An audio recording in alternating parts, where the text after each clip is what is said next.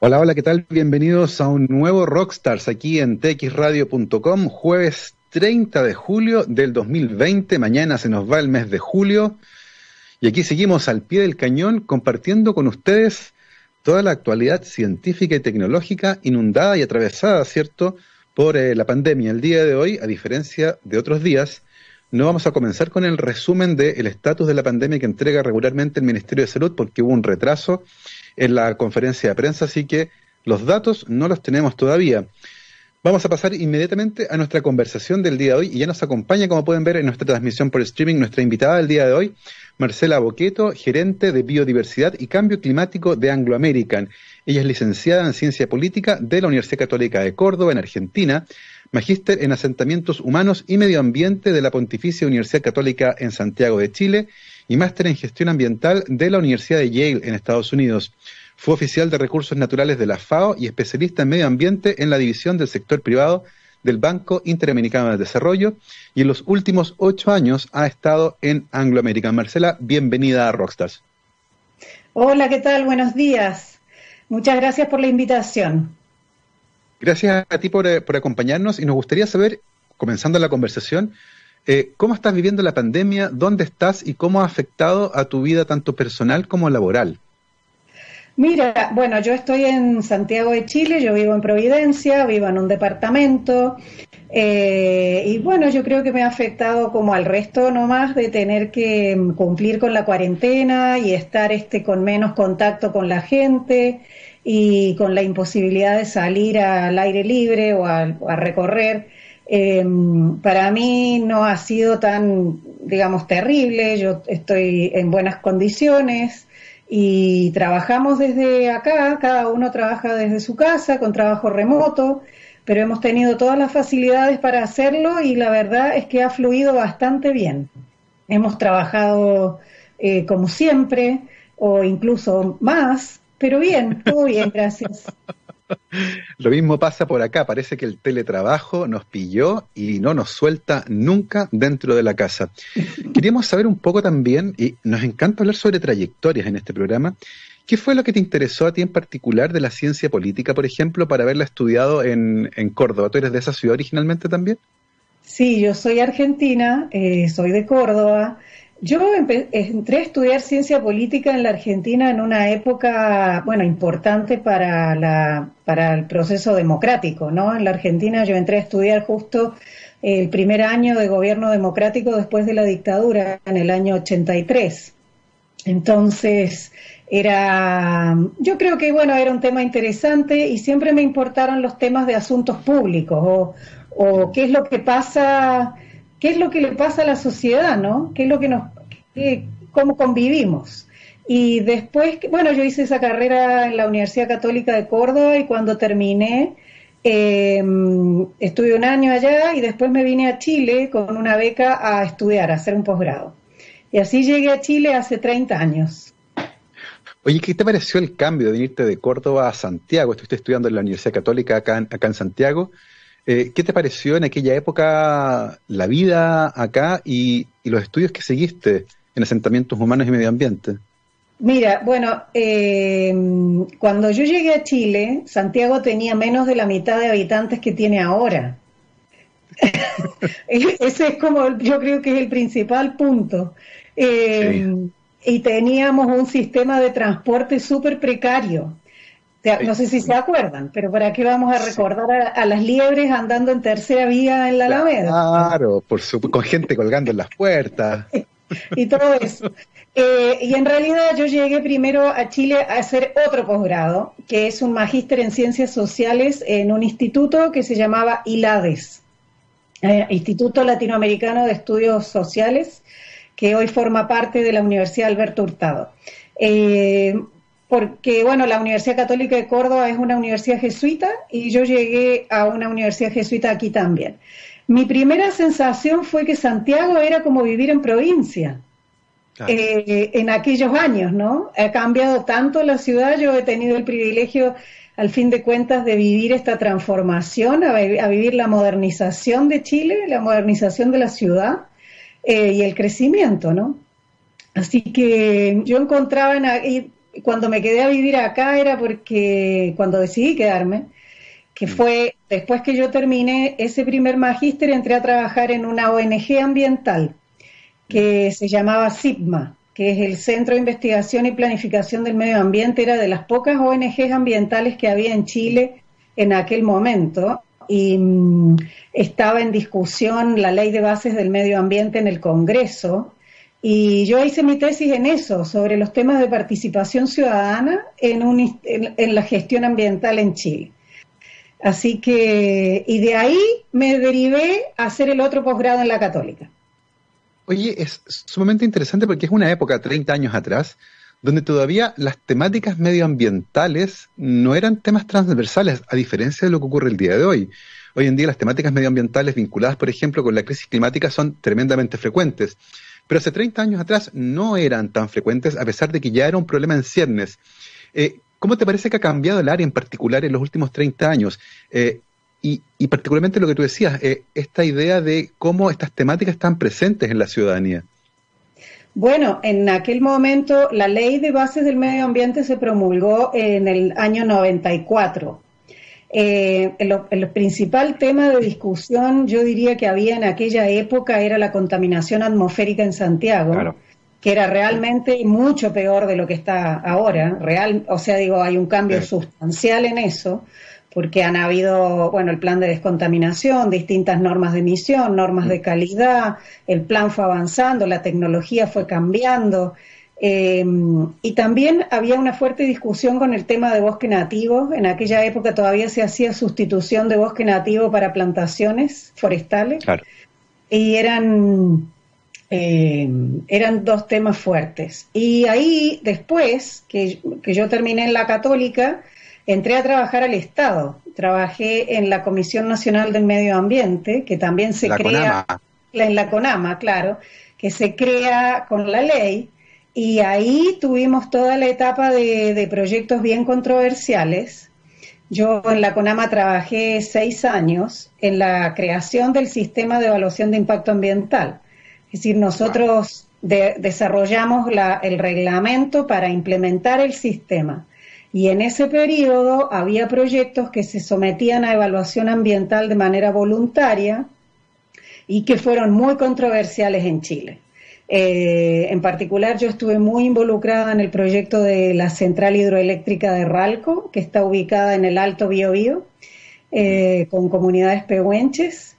Eh, también estuve involucrada en un proyecto que se llamaba Trillium, que era en Tierra del Fuego, con, que ahora uno lo piensa a la vuelta de 30 años y es un proyecto que no se ejecutó, y que en realidad hoy en día qué bueno que no se ejecutó, porque digo, con la perspectiva actual, eh, es este bueno, esos eran como los temas, te diría yo, de aquella época.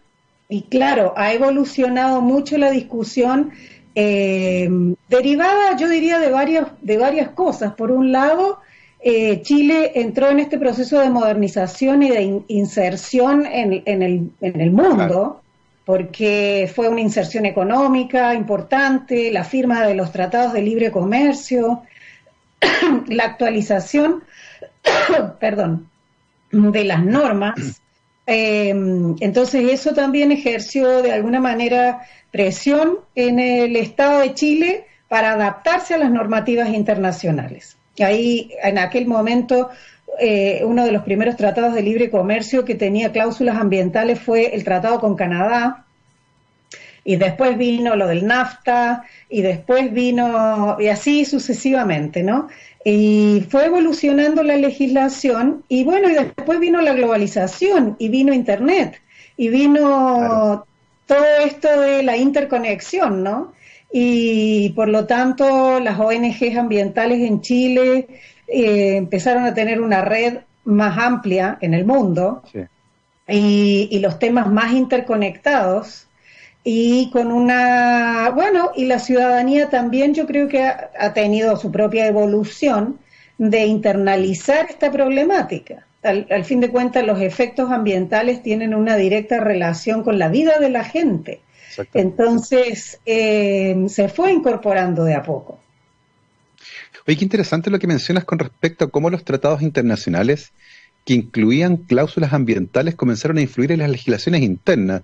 Y en el fondo, para poder dar cumplimiento con el tratado que se iba a firmar, había que cambiar también la política interna y se generan, por lo tanto, cambios que son fundamentales.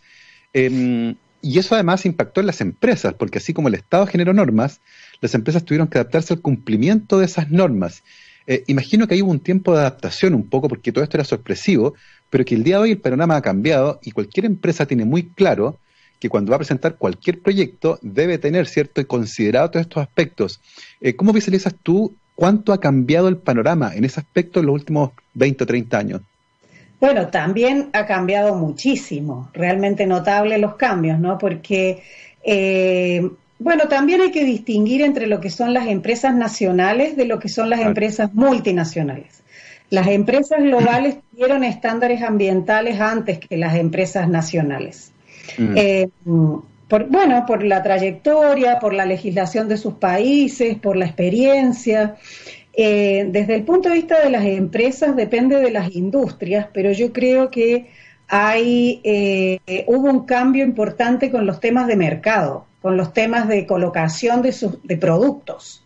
Eh, entonces, las empresas forestales para poder vender sus productos, sus tableros, su madera, su celulosa, tenían que tener una cierta trazabilidad, certificación, eh, para poder eh, colocar sus productos en el mercado. Y lo mismo pasó con las otras industrias. Eh, y, bueno, en el caso de la minería también no es ajeno, digamos, a, este, mm. este, mismo proceso, ¿no?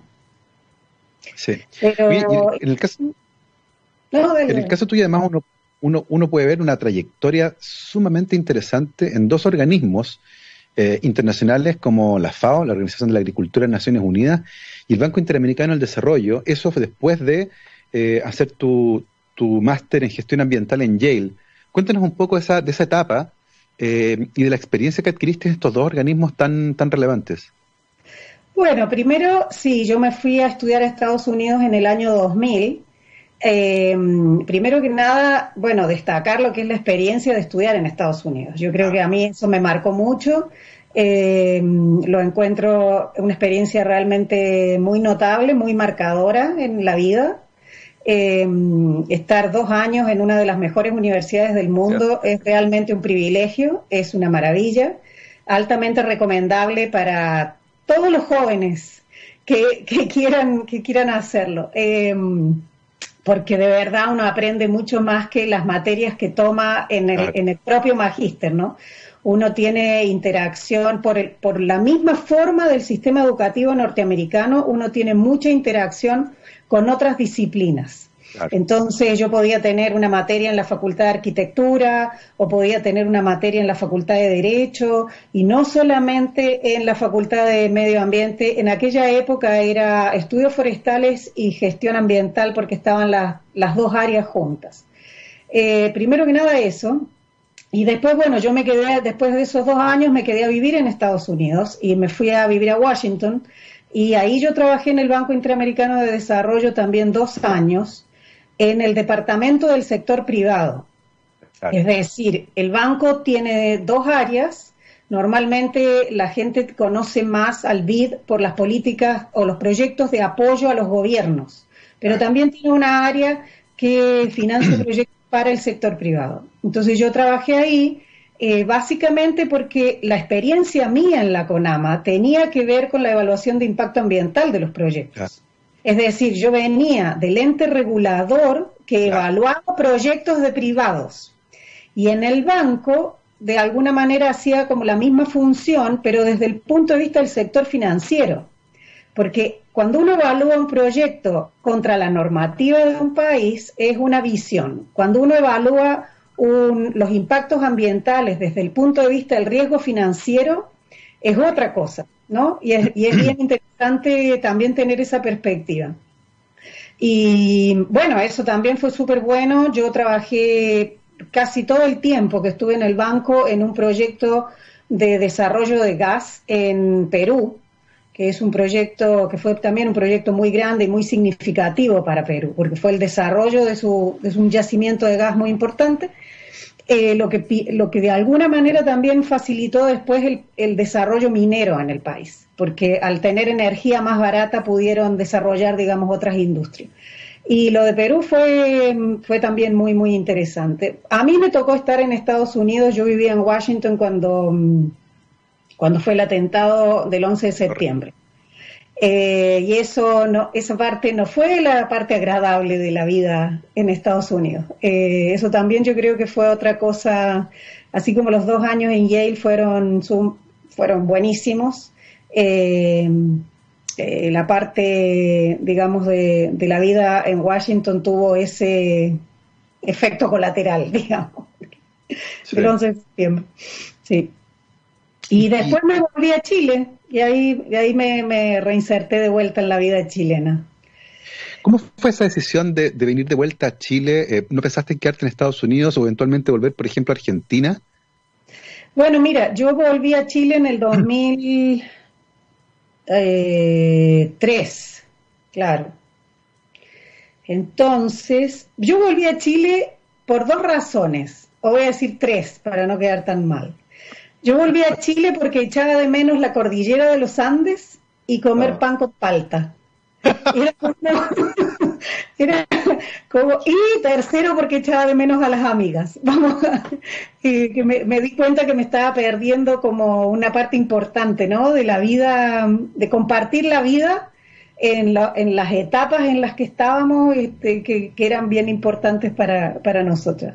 Y volví a Chile por eso, porque yo ya había hecho una vida acá. Es como eh, eso. Me parece súper interesante porque, porque justamente en persiguiendo una carrera, eh, a uno no se le puede ver que también es persona y por lo tanto los vínculos que se establecen en ciertos lugares finalmente terminan siendo tremendamente importantes a la hora de definir trayectorias que fue algo de lo que te pasó, lo que te pasó a ti. Y habías hecho además una carrera sumamente interesante en la CONAMA eh, en Chile, también trabajando desde, en el fondo, las problemáticas ambientales vistas desde distintas perspectivas, lo que te permitía posicionarte es una suerte de empatía con distintos actores dentro del proceso. Eh, en, ese sentido, eh, ¿cómo visualizas todo ese camino que hiciste con respecto al trabajo que estás desempeñando actualmente en Anglo American? Bueno, eh, bueno, todo es, en la carrera de uno es una acumulación, ¿no? Uno va acumulando experiencia y va acumulando y, va aprendiendo permanentemente. En el caso mío, yo soy una persona muy inquieta intelectualmente, eh, eh, muy curiosa y, bien involucrada en los temas, ¿no? Es como que me importa eso. Y así que, bueno, es todo un proceso de aprendizaje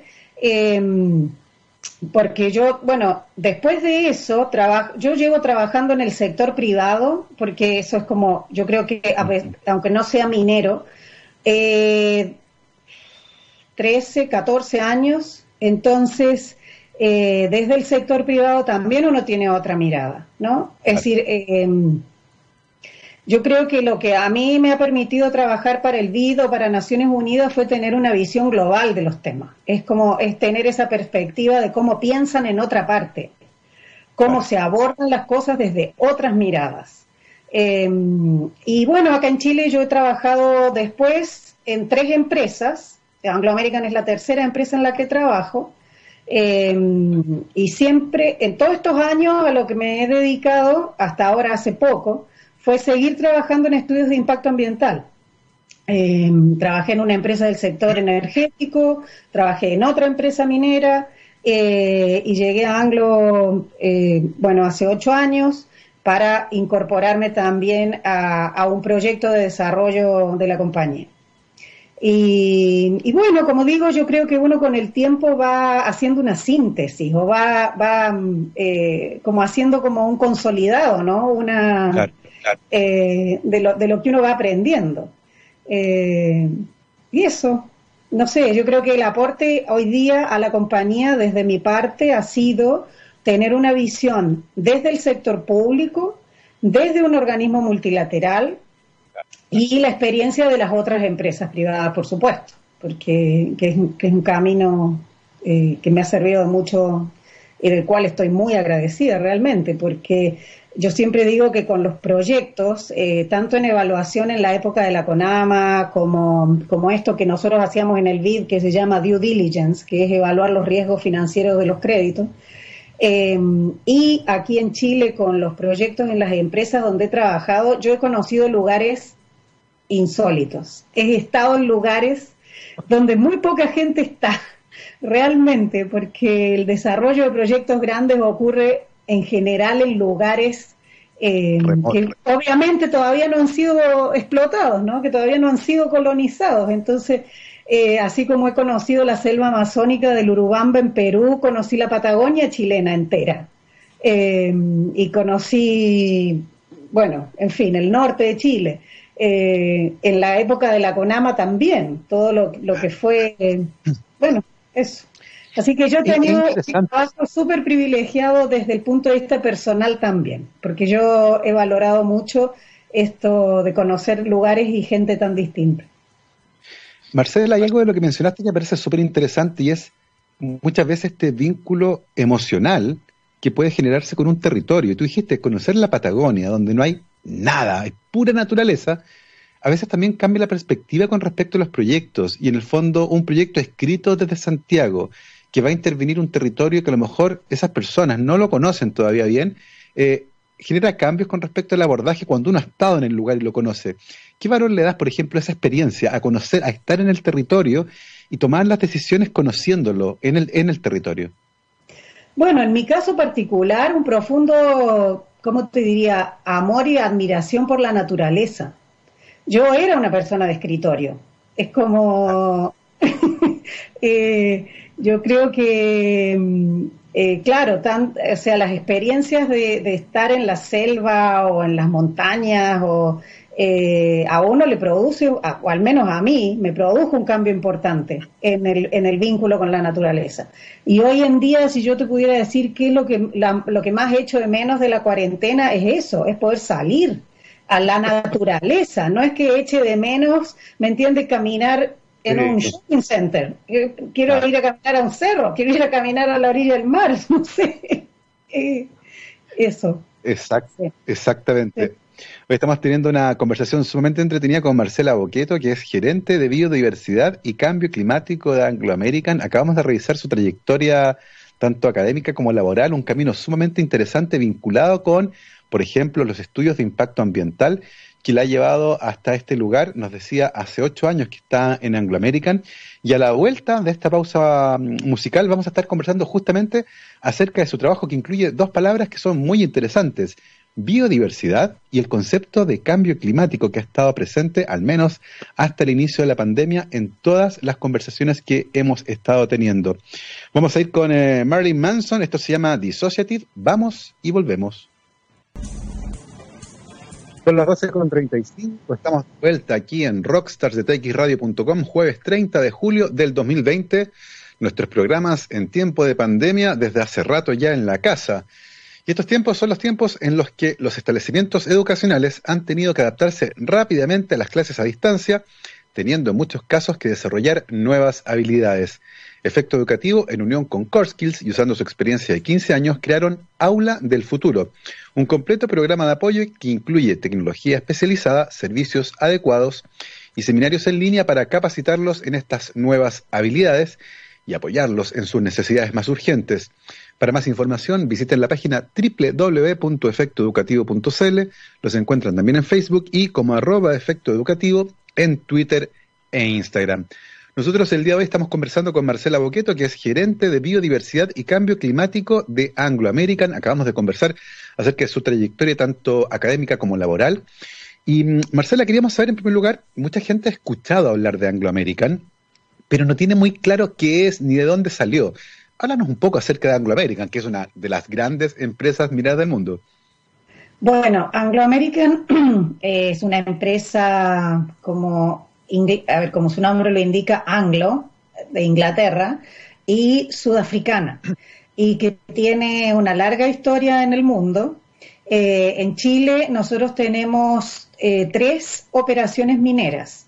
Eh, los bronces en la región metropolitana y El Soldado en la quinta región y la Fundición Chagres. producimos cobre, tanto concentrado como cátodos. Y bueno, aquí en la región metropolitana está la mina Los Bronces, que es este, probablemente eh, lo que la gente más conoce. La mina El Soldado, bueno, también Los Bronces, son dos minas bien antiguas, digamos, que, llevan muchos años en, operación. Y, en ese sentido, ¿cuál es el rol que tiene la gerencia de biodiversidad y cambio climático en la operación de esta, de esta empresa? Bueno, mira, la compañía tiene, a ver, desde es una, eh, a ver, desde siempre ha tenido estándares ambientales y los estándares se han ido actualizando también con el tiempo, ¿no? Eh, nosotros, Los Bronces es una mina que está ubicada aquí en la comuna de Lo Barnechea, en el sector cordillerano de la, de la región metropolitana. Em, en el caso particular nuestro, eh, estamos rodeados por dos santuarios de la naturaleza el Santuario de la Naturaleza Yerba Loca y el Santuario de la Naturaleza Los Nogales. Ahora bien, eh, como les decía, bueno, a nivel global, nosotros teníamos un estándar ambiental, eh, la última versión era del 2009, donde había incorporado ahí ciertos criterios de sustentabilidad, eh, perdón, de biodiversidad, junto con los otros. y nosotros ahí teníamos una meta que era... Mm, mejor dicho, más eh, eh, lo que nosotros le llamábamos pérdida neta cero, es decir, toda la afectación en biodiversidad que se generaba, uno la tenía que compensar, pero tenía que quedaba en una en, cero, digamos, o sea, era neteado, por así decir, los impactos con las compensaciones. Eh, nosotros tuvimos un cambio en la estrategia de sustentabilidad muy importante en el año 2018 eh, con lo nuevo que le llamamos Plan Minero Sustentable. Y el Plan Minero Sustentable eh, adquirió nuevos, eh, nuevos compromisos, digamos, tenemos nuevas metas, tenemos unos objetivos bien desafiantes en tres áreas, lo que es medio ambiente saludable, donde está biodiversidad, cambio climático y agua, en comunidades prósperas, donde está el tema de educación, de emprendimiento y de calidad de vida. Y en la parte de líder eh, corporativo confiable, donde está todo el tema de transparencia, básicamente de cadena de proveedores y ese tipo de cosas. Dentro de, las metas que nosotros tenemos eh, en biodiversidad es tener un impacto neto positivo. Y este ha sido el gran salto entre un estándar y el otro. Es decir, eh, nosotros, bueno, eh, el Plan Minero Sustentable es de fines del 2018, ahí es donde se actualizan las metas, digamos. Y bueno, todo el año 2019 nosotros hemos estado trabajando en adecuarnos o hacer una autoevaluación sobre cuánto nos falta para llegar al 2030 a tener un impacto neto positivo. Entonces hemos estado en todo el proceso de planificación de las cosas que tenemos que hacer para cumplir esa meta. Es un objetivo desafiante. Hay, hay pocas compañías que tienen eh, esta meta, digamos, del impacto neto positivo, de, tener ese delta adicional.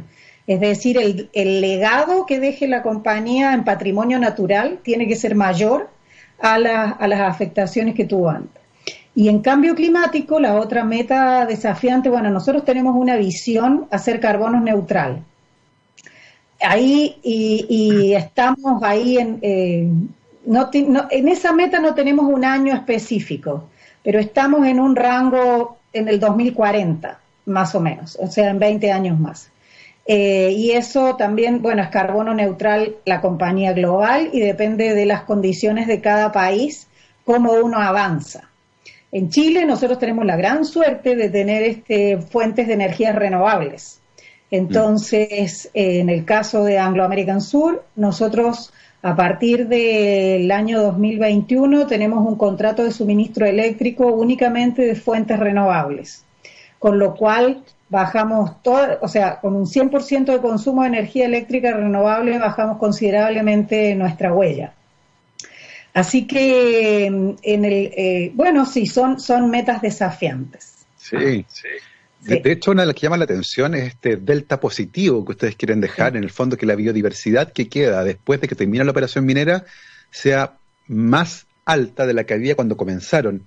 Eh, en términos de trabajo, ¿eso qué implica, por ejemplo, hacer un catastro de la biodiversidad del sector? ¿Cómo se hace ese trabajo? ¿Cuánto tiempo toma? ¿Quiénes están involucrados? ¿Cómo funciona ese aspecto? Bueno, mira, nosotros como eh, bueno, yo trabajé primero hasta el 2018 en el desarrollo de, justamente preparar un, estudio de, o sea, todas las líneas de base que se necesitan para hacer un estudio de impacto ambiental. Y en ese sentido, durante cinco años o seis años estudiamos mucho toda la cuenca alta del río Mapocho, que es donde, donde los bronces se ubican, Em, se, desarrolló mucha ciencia y mucha investigación en el, en el, ecosistema de la montaña, donde nosotros estudiamos, eh, bueno, por supuesto, la flora, la fauna, la vegetación, los glaciares, los recursos hídricos, el clima, em, el, patrimonio. Y bueno, con ese cúmulo de información em, uno ya conoce el territorio, ya, ya sabemos lo que hay, ¿me entiendes? Y después eh, seguimos trabajando con las dos áreas protegidas que tenemos en el entorno, que son estos dos santuarios de la naturaleza. En el caso de Yerba Loca es un santuario que tiene más de 30.000 hectáreas y que tiene varios propietarios. Y es súper extenso y, bueno, de hecho eh, tiene un área desinfectada que es todos los centros de esquí, em, por ejemplo, eh, de Farellones y La Parva y eso. Em, lo que se conoce como santuario en general es una parte que está más cerca, donde la gente va a hacer camping, picnic y, digamos a escalar, cosas en así. La curva 15 por ahí, ¿no? Algo así. Ahí mismo. Y bueno, entonces nosotros hicimos una apuesta por el desarrollo de la zona de montaña considerando estas dos áreas protegidas porque una cosa que me faltó decir de la, del nuevo estándar de biodiversidad es que además de tener este impacto neto positivo, tenemos algo que se llama stewardship, o que traducido podría ser algo así como resguardo, cuidado, eh, pero es inversión en, en biodiversidad. Nosotros optamos por las áreas protegidas porque están ahí, exactamente al lado, entonces, em, empezamos a desarrollar, bueno, desde el año 2016, una alianza estratégica con una ONG internacional que se llama Wildlife Conservation Society o WCS, eh, para desarrollar los planes de manejo de estas áreas protegidas. O, primero, tener una visión estratégica de qué había que hacer, como un primer diagnóstico de decir, bueno, a ver, con toda esta información que tenemos, con lo que conocemos, ¿qué es lo que hay que hacer? Y se hizo un proceso con participación de, las comunidades, con los otros propietarios, y elaboramos este, mm, bueno, ahí nosotros no somos propietarios de esos predios. Lo que hicimos fue facilitar el proceso para que los propietarios desarrollaran los planes de manejo y hubo un fuerte involucramiento de las comunidades también para ver qué acciones uno puede ejecutar en el futuro para lograr conservar de mejor manera la biodiversidad que está ahí. Porque, eh, digamos, son eh, zonas que han estado bien degradadas, con mucho impacto mm. antrópico, con mucha intervención, digamos. Este, eh, y lo mismo en el caso de los nogales. Los nogales es un santuario que, que mucha gente conoce como, o está asociado al santuario de la naturaleza de la Rayán, porque el ingreso, hay un ingreso por la parte de, acá más baja de lo Barnechea, que es por ahí, eh, pero en realidad el santuario se llama Los Nogales. Eh, los Nogales tiene tres propietarios y nosotros somos dueños de un tercio de ese predio. Entonces, como Anglo American, como propietario de un tercio de, una, de, esta, de este santuario, tenemos también un mandato por nuestro propio estándar de biodiversidad de tener una, un cuidado especial. Eh, es que me cuesta por ahí, hay términos en inglés de nuestras políticas difícil de traducir, pero es como hacerse cargo de su territorio, de su, eh, eh, Y entonces también desarrollamos un plan de manejo para este santuario junto con los demás propietarios y que también tuvo un proceso de participación de la comunidad. Y em, entonces, en el caso de Yerba Loca, nosotros entregamos todos esos insumos para que los propietarios continúen, digamos, su, su, su trabajo. Y el Ministerio de Medio Ambiente está preparando el plan de manejo para el santuario completo, para estas más de 30.000 hectáreas, con, y, y ocuparán la información que nosotros levantamos. En el caso de los nogales, como nosotros somos propietarios, hicimos el plan de manejo también junto con los otros. Em, y en, bueno, en ambos casos tenemos los documentos listos. Ahora tenemos que empezar a ejecutar esas medidas para, eh, para realmente tener este em, un estado de conservación de la biodiversidad de estos lugares a la vuelta de 10 años eh, en mejores condiciones. ¿no? Bueno, este, trabajar en biodiversidad son temas lentos. Esto lleva tiempo. La, naturaleza no se, o sea, no, es instantánea la cosa. Exactamente. Oye, Marcela, mencionaste en varias ocasiones en tu respuesta a la comunidad, que es un actor tremendamente importante, particularmente cuando están involucrados territorios que son santuarios. Y tú lo dijiste, mucha gente va a esos lugares a acampar, a hacer picnic, a escalar, y se produce una relación y un vínculo emocional de las personas con ese territorio, quienes están viendo además que hay una empresa que está trabajando ahí, lo que eventualmente genera que la comunidad se convierta en un actor que es relevante. Cuéntanos un poco cómo se hace ese trabajo comunicacional con la comunidad, cómo se conversa con ellos, cómo se les incluye en, en las cosas que están ocurriendo en un territorio que no es de ellos, no les pertenece, pero lo sienten parte de su vida porque van ahí a escalar, a acampar, a hacer deportes, a conectarse con la naturaleza. Bueno, ahí justamente es este, eh, hay que distinguir, yo distinguiría entre lo que es la comunidad, de las juntas de vecinos, de la gente que vive permanentemente en la zona, de los usuarios del área protegida. O sea, porque eh, hay eh, realmente los usuarios del santuario Yerba Loca pueden ser gente de todo Santiago o puede ser gente de afuera, ¿me entiendes? la comunidad local el que vive ahí eh, bueno, obviamente que también lo ocupan, pero digo, es otra, es otro, es otra la relación. Eh, mira, dentro de los, nosotros hicimos los planes de manejo con algo que se llama estándares abiertos, que son unos estándares desarrollados por una coalición de ONGs internacionales, que todos se pusieron de acuerdo que estos son los estándares que con los cuales se desarrollan hoy en día los planes de manejo de áreas privadas protegidas.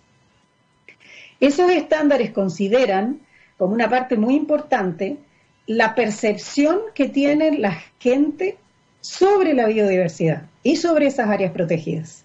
No es solamente lo biológico, sino también eh, eh, tiene mucho que ver con las, por un lado, con las percepciones que la gente tiene de cuáles son esos objetos de conservación, cuáles son los objetos de conservación que realmente valoran. Entonces, bueno, mucha gente acá valora el cóndor, ¿me entiendes? Es como eh, eh, los pumas, en fin. Entonces, eh, y por el otro lado, también la biodiversidad genera lo que nosotros llamamos servicios ecosistémicos, es decir, cuáles son los servicios que la naturaleza nos provee a los seres humanos para nuestro bienestar.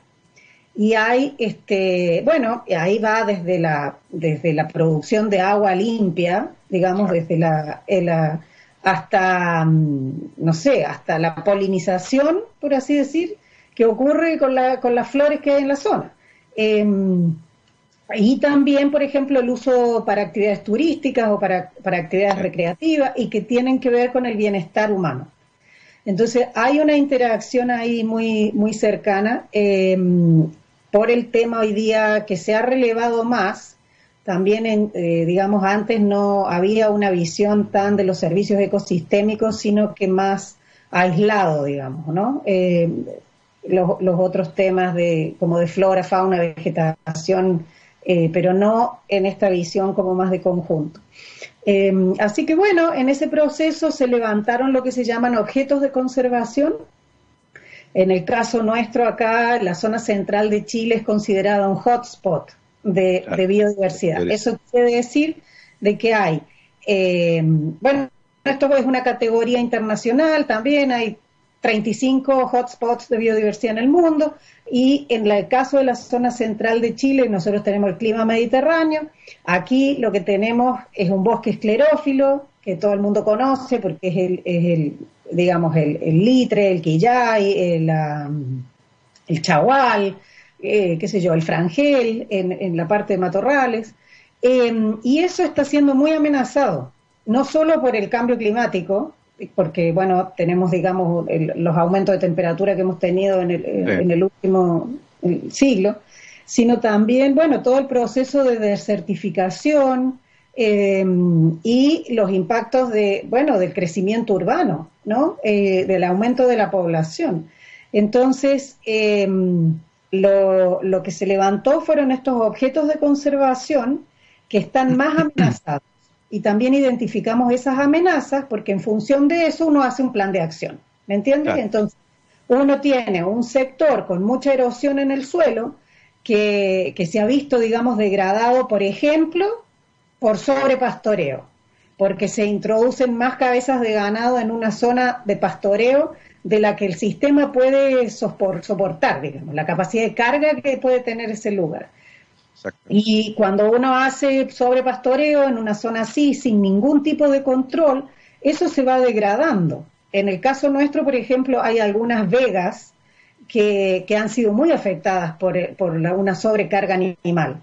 Entonces, parte del plan de acción para evitar esos procesos de erosión, eh, para que restaurar las vegas eh, a lo largo del tiempo y no sé si, uno lo logra a tanto como estaban antes, pero hay que hacer un manejo, por ejemplo, con todas las cabezas de ganado. Y entonces es como uno zonifica el territorio y uno puede destinar eh, áreas del territorio para distintos usos. Y entonces eh, un plan de manejo lo que hace es zonificar un territorio y poder establecer zonas de conservación, para determinadas especies, zonas de uso no intensivo, como puede ser, por ejemplo, las actividades outdoor o, digamos, cosas con menos intervención, otras donde se puede desarrollar actividad económica y, bueno, hay que hacerse cargo de esas consecuencias, digamos, porque también se puede desarrollar actividad económica y, uno gestiona eso de alguna manera. Si el punto es cuando mm. se hace sin, ninguna, sin ningún control o sin ningún manejo.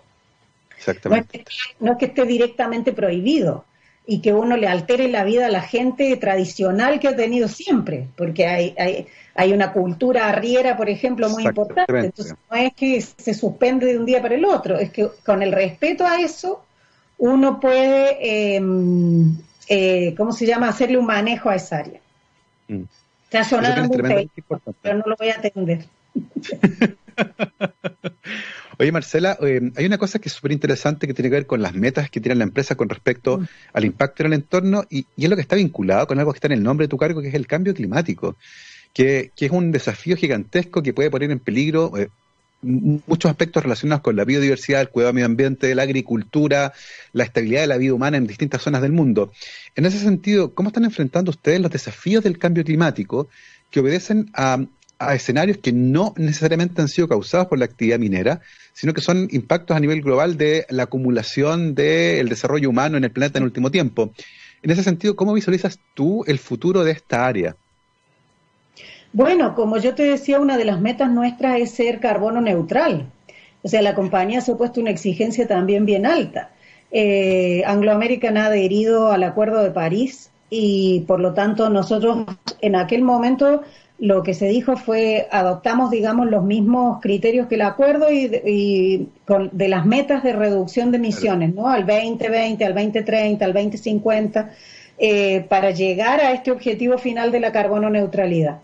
Y eso significa, como yo te decía antes, el cambio en el suministro eléctrico, de poder este, eh, tener contratos de suministro eléctrico que provengan de energías renovables no convencionales para bajar las emisiones eh, y a su vez hay todo un proceso junto con el Plan Minero Sustentable que se llama Future Smart Mining o minería inteligente para el futuro.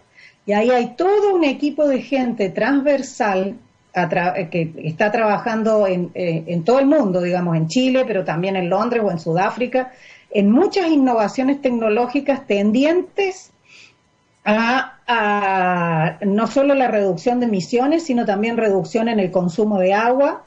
Eh, otra de las metas del Plan Minero Sustentable es reducir el consumo de agua fresca y, eh, ¿me entiendes?, reutilizar más aguas de uso industrial, yendo más a un concepto de economía circular. Entonces, eh, bueno, de, de hecho, en el caso de los bronces, nosotros recirculamos aproximadamente el 80% del agua del proceso. Entonces, eh, se, utiliza, digamos, en el proceso, llega hasta el tranque de relaves y se vuelve a recircular, se bombea de nuevo el agua para arriba para el, uso en la planta y vuelve. Y, cosas como esas, digamos. Pero también hay otros, se están desarrollando otras innovaciones eh, tendientes a eso. Por ejemplo, en el caso del hidrógeno la unidad de negocios de Platino, que está basada en Sudáfrica, ha desarrollado más investigación en el uso de mm, hidrógeno para como, como fuente de combustible. Em, yo te diría que, bueno, esas son las áreas más fuertes donde, donde la compañía está trabajando. Está tremendamente interesante lo que están haciendo con, eh, con todo lo que tiene que ver con la conservación de la biodiversidad, generar este delta positivo, que parece una aproximación bastante ambiciosa y muy interesante para, una empresa, ¿cierto? De poder dejar una huella positiva al final de su, de su desempeño, eh, la vinculación que tienen con las comunidades que viven o visitan los sectores en los que ustedes están y los desafíos que impone el cambio climático, mm. que son desafíos gigantescos y que van a ponerle más presión justamente a todas nuestras metas de desarrollo sustentable, lo que tiene que ver con el uso, reusar el agua que se ocupa en los procesos y, por supuesto, a, esta meta también bastante ambiciosa de ser una empresa carbono neutral y explorando tecnologías como el hidrógeno.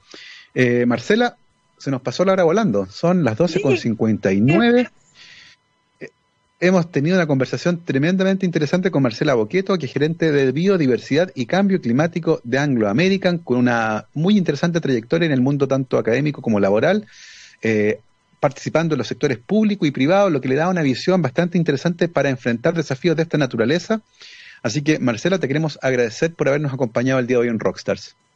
Bueno, muchísimas gracias a ustedes. Es siempre un gusto poder contar lo que uno hace. Eh, así que Súper bien, te he dado los titulares nomás. Puedes invitar a mucha más gente de la compañía a hablar en detalle de cada cosa. Ahí lo tenemos entonces, la invitación está hecha. Te queremos dar las gracias nuevamente, Marcela. Es la una de la tarde en punto. Nosotros, como siempre, a esta hora comenzamos con nuestro especial de música, el All You Need Is Rock, aquí en TX Radio, científicamente rockera. El día de hoy, con Nine Inch, Nails. Nos vamos con Terrible Lie. Hasta mañana, que estén muy bien.